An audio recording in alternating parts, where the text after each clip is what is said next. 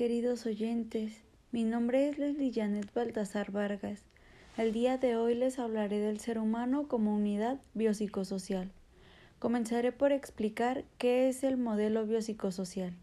Este es uno de los modelos que encontramos en el ámbito de la psicología e incluso en la fisicoterapia. Se trata de un enfoque que establece con diversos factores que incluyen en el desarrollo y bienestar de una persona en el contexto de una enfermedad, trastorno o discapacidad. Dichos factores, como el propio nombre del modelo lo indica, son tres tipos biológicos, psicológicos y sociales. Al ser humano lo podemos observar como unidad biopsicosocial, que está compuesta por aspectos biológicos que de manera resumida estudian la estructura y funcionamiento del organismo, psicológico, porque estudia la personalidad y relaciones interpersonales, y en lo social, porque estudia las leyes y relaciones con la cultura. Si todos estos estados del ser humano están en armonía, le llevan a considerarse en un estado de bienestar.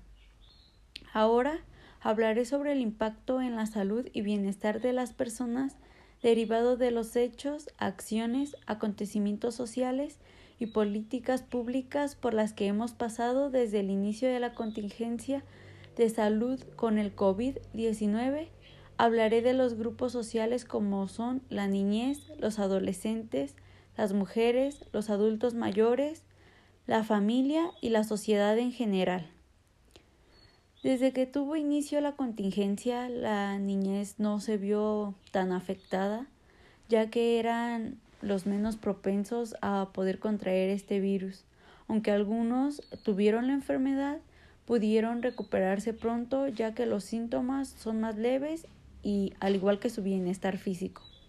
En el ámbito psicológico y social les afecta mm, bastante ya que no pueden salir y relacionarse con niños para poder hacer sus actividades como jugar entre otras. Los adolescentes ya nos vimos un poco más afectados, ya que este, estamos más propensos a contraer el COVID. En el ámbito psicológico y social sí nos afecta bastante, ya que no podemos socializar con más personas de nuestro entorno y por ende comenzamos a sentirnos solos y de ahí se pueden tener varias enfermedades psicológicas, tales como la depresión, la ansiedad, entre tantas otras. Esto también afectó a algunos ya que comenzaron a desmotivarse y ya no querían continuar estudiando, ya que, lo, ya que la economía no ayudaba mucho. Las más afectadas por el momento son las mujeres, ya que están pasando por casos particulares como lo son sentirse pesimistas frente al futuro.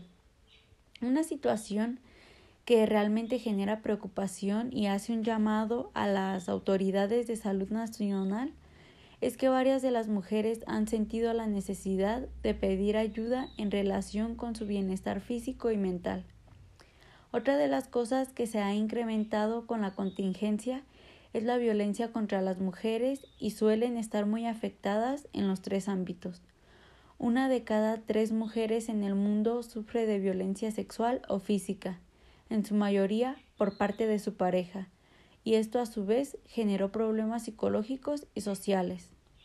Ahora, en el caso de los adultos mayores, son los que se siguen viendo afectados, ya que la mayoría de ellos murieron porque tienen mayor riesgo de contagio y tienden a y tienen que recurrir de inmediato al médico, pues su bienestar físico es menor. Esto también los afectó en el ámbito social y psicológico, porque les generó enfermedades que agravó la situación, pero actualmente ya la mayoría de ellos ya están vacunados. El encierro por la pandemia, por así decirlo, nos ha enfrentado a una realidad necesaria para la convivencia familiar constante. Entendido que la familia no es solo un modelo tradicional, sino más bien la multiplicidad de otros modelos que hay tales como las madres solteras, parejas homosexuales, entre otros. Es normal que en nuestro entorno familiar haya malos entendidos.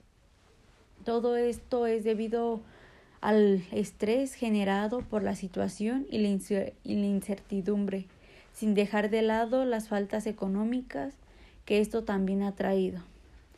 Bueno, pues la pandemia nos ha afectado a casi toda la sociedad, pero ya casi todo pasa. El encierro nos ha hecho reflexionar y así cuidar más nuestra salud, que es lo que realmente importa. Bueno, pues me despido deseándoles un excelente día. Gracias por escucharme.